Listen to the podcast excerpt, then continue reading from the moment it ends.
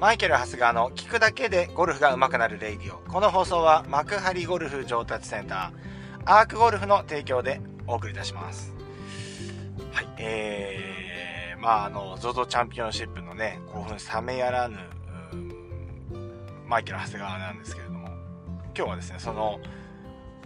イメージはね、 PGA ツアーですよ。もう僕の頭の中のイメージはね、PJ ツアーで、今日はね、今日、今日って昨日か、あのー、長谷研、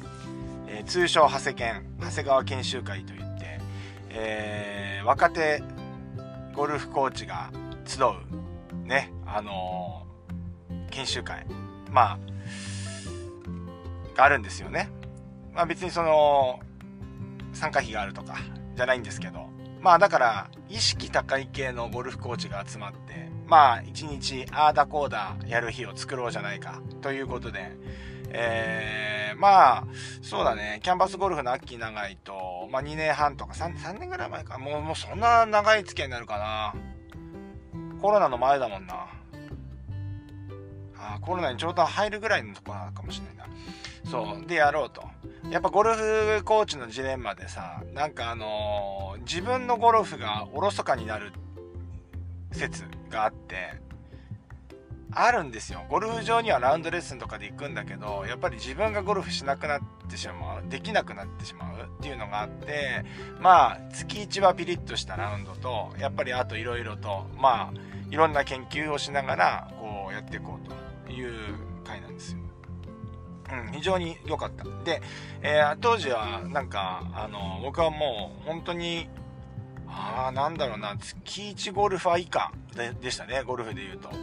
なんですけど、やっぱりそれやるようになってから、やっぱり、えラウンドをしっかり、えー、するようになったし、まあ、ラウンド決まると今度それに対して練習していって、で、やっぱり反省点がやっぱり研修会に出てくるんで、その研修会であった反省点を次回の研修会までに、えー、潰していくという感じでですね、非常に今、あいい感じで、あの、想像通り、想像というか、当初の、その、目論見通りこう進んでいるというような状況なんですよね。うんいやーでも今回はねでもやっぱスイングが自分的には全然できてなくてあのー、見た目として球は違うんだよね。やっぱ完全にほら最近僕のレイディオだけレイディオでは話してるけど自分はちょっと今ドローヒッターからちょっとフェーダーにねちょっとずつ変えつつあるみたいなね話をしてきたと思うかと思うんですけどえーチーピンみたいなのは出なくなりましたね。うん。で、確実にゴルフの、あのー、なんていうのかな、傾向は変わってきてるんですよね。うん。だから嫌だな、とかね、思うところが変わってきた。うん。変わってきたな、なんだ、変わってきたってことはなくなってきたんですけどね。うん。で、えっ、ー、と、まあこれはいいよね。で、あの、GC クワッドとかさ、なんかそういうセンサーで見ても、だいぶデータも良くなってきてるからいいよねと思ったけど、なんかね、ビデオ撮ってもらう、そう、結構マイショットビデオ撮ったりするのよ。僕たちは、その研修会では。あ、救急車ですね。はい。救急車を今、はい、スルーさせて。はい。えー、そう。ビデオを撮ったらさ、全然って、全然って言っちゃいけないけど、もうほとんど変わってないね。うん、ほとんど見た目は変わってないけど、まあ、自分のスイングのフィーリングであったり、データは変わってきてる。データが変わるってことは結果も変わってきてるんだろうけど、まあそんな感じなんですよね。うん、まあだからまあとりあえずいいかとか思いながらも、課題がてんこ盛りの状態でした。で、そんな中でね、いつもはさ、その、うん、長谷川研修会といえさ、俺が一番年上、年上っていうかもう、あれなわけよ。まあ、若手なんでみんな30代。やっぱね、ゴルフコーチの油乗ってくるのはやっぱ30から35ぐらいだと思うんだよね。やっぱり今、新しいテクノロジーをしっかり使って、えー、なおかつ、えっ、ー、と、まあ、すごくこう、いろんな、生徒、生徒さんを見る数もね、増えてきて、うん。えー、っていうのがあるあるので、だいたい油乗り始めるのが30から35ぐらい。なんで、まあ、研修員のほとんどの平均が多分今34、5だと思うんですよね。うん。もうちょっと、もうちょっと暑かったな。うん。でもなんかもう完全にもうベテランで気入ってるわけですよ。だから、なんかあの、おじいちゃんを見るようなね、あの、おじいちゃんを介護するような目でですね、あの私のゴルフをね、いろいろ良くしようとしてくれるわけですよね。研修会って、なんかなぜか、僕がなんかいろいろ教えてるかっていう、そんなことなくて、僕がどちらかっていうと若い人のエキスを吸って成長してるっていうことになるんですけど、はい。だから勉強になるんですよね。うん。勉強になると刺激になるっていうのかな。うん、そうそうそう。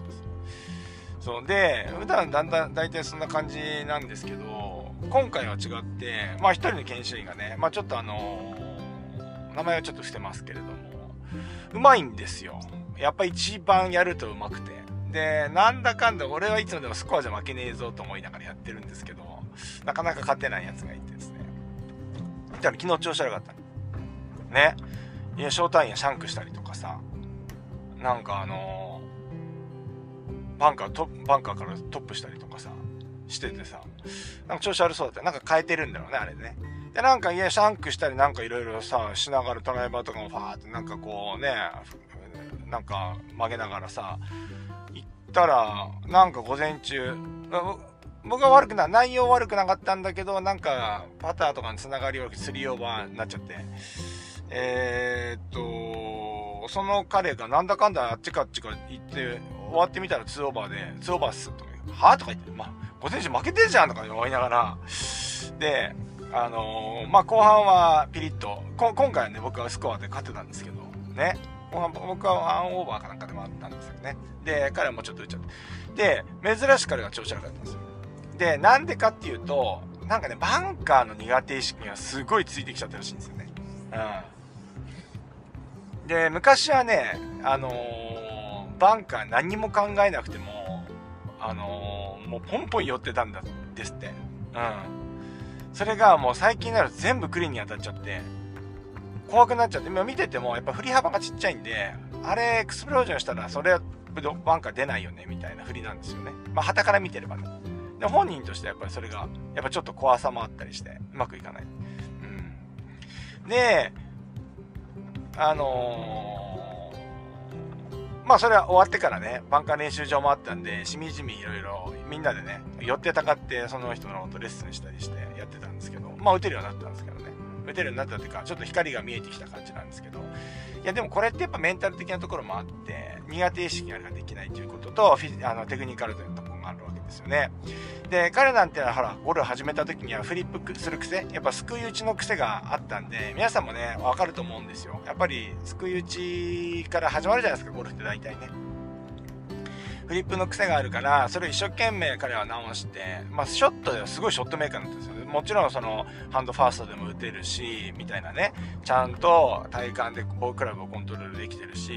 いや、すごいショットも、いいショット打つんですけど、ショットが良くなってくると、その、いわゆるハンドファーストで打てるようになるわけじゃないですか。だから、すごいフリップが得意だった人が、フリップが苦手になっちゃうんですよね。で、バンカーが打たなくなってくる。いうことで、今そのスパイラルに入ってるよねっていうのが、やっぱ一個あるんですよね。だからね、皆さんもね、やっぱり、こう、クラブを、クラブヘッドを先に走らせるパターンのスイングと、ハンドファーストで打つスイング。両方あるんだよっていうのを頭のどっかに入れておかないと、なんか全部が全部ハンドファーストのイメージになっちゃうと、やっぱり打てるボールっていうのは限られてきちゃうし、まあ例えばそうやってバンカーとかバンスを使うもの、ロブショットとか、まあバウンスを滑らせるアプローチとか、まあそういうものが苦手になっちゃうですよね。そう、うん、そうするとボールが止められなかったりとか、バンカー出せなかったりとか、なんかそういうことになるわけですよ。だから、えー、なんかハンドファーストに打てないとダメ、まあ、どうせそれもできなきゃダメなんですけど、要は、その、ハンドレートが、ハンドレートってこうね、フリップしていくヘッドが前に出ていくインパクトが悪だってなっちゃうと、やっぱりゴルフってね、トータルで言うと難しくなるんでね、皆さんそこはちょっとあの注意していただければなというふうに思います。だから今日はね、その話をね、したしときたいなと思ったんですよ。うん。今日の話はね、結論全部最後に持ってきたんですけど、ね、うん、普通はいつも結論最初に話しますけど、まあなんか、えー、そんなことなわけですよね。だからフリップも、あのー、悪じゃないということですね。でね、あとね、付け加えるとね、話の中でちょっと興味深かったのが、やっぱ期待値が高いんですよね。うん、で、あのー、前はバンカー何も考えなくても、ポンポンって寄ってたものが、寄らなくなってくるわけで。えー、寄らな、出なくなる、寄らなくなるってなった時に、でも、バンカーに入った時に、前のイメージがあるんで、いや、ここのワンピン以内、2メートル、半径2メートル以内の中に寄せられるでしょう、みたいなのね、それぞれあると思うんだけど、期待値はそのままなんだよね。うん、本人も言ってたけど、期待値がそのままなのが、あのー、あ難しくしてんですよねって言ってるのそれはわかるね俺もなんかすごいアプローチもそうなんだ同じだからアプローチイップス30代でアプローチイップスにかかった時もえー、昔は本当何にも考えない。ね、昔は何も考えないで言ってたけど、考え出しちゃうと、やっぱりあ、の、うまくいかなくて、で、結局、あの、そうあそのぐらいによってともう本当にアプローチなんかで言ったらもう大体が OK につくようなね OK はつかない。で半径1 m ぐらいに寄せられる自信はあったからね。そうだからあの、その期待値のままになっちゃうからね。だからこれがやっぱり、ね、ゴルフややこしくしてるよねって思うんですよね。はい、そうなんですよ。だから、ここが期待値あんまり上げすぎないよねっていうのが一個と、あとは難しいのがさ、じゃあ子供たちのゴルフを見ててさ、期待値が、なんか、あの、すごくこう、どんどんチャレンジングなショットを打つじゃうわけじゃないですか。あんまりこう、いや、あんまり考えないで、ポーンって打ちに行くやつですよね。そう。あれってやっぱり怖さとかなんとかなくて、とにかく、まあこういう球が打ちたいとかっていう気持ちでやってると思うんですよね。こうやりたいっていうね、こういう球打ちたい、こういう球打ちたいみたいな感じのマインドで打ってるんですけど、これと期待値ってやっぱちょっと違うよねうね、話もこの中で、え、ー、と、研修会の中でしてました。だから自分の中の、この最低このぐらいはっていう期待値と、こうやりたいっていうのはまたちょっと違う。だから、子供たちみたいに、こう、ゴルフ始めた子供たちみたいに、結構こう、素直にポーンと打てたらそんな簡単なことないわけですよ。うん。ただ、だんだんゴルフってやっていくと、怖さとか、いや、このライからだとこうなっちゃうとかね、いろんなこの情報が入ってくるようになって、で、あと失敗したっていう記憶の蓄積とかがあると、やっぱり、あの、動かなくなってきたりするんだよね。うん。だから、その、期待値と、まあ、実際こういう風になりたいとちょっと違うので、この辺またややこしい。まあ、結局答え出てないんだけどね。まあ、だから、このレイディオでも言ってますけど、ゴルフっていうのはもうすでに混沌としてる状態をがずっと続くわけですよ。だから、まあ、それでも、まあ、それもゴルフの楽しみだよねっていうことで、あの、みんなやっていきましょうっていうことですね。はい。結論出てませんよ、今日は。うん。ただ、ただ一つ言えるのは、そのテクニカルなとこだけ言えるのは、ハンドファーストも当然できできた方がいいし、大事なことなんだけど、ハンドレートで打つことが悪ではないよっていうことを、あの今日はちょっとここでお話ししておきたいと思います。そんなわけで今日もいってらっしゃい。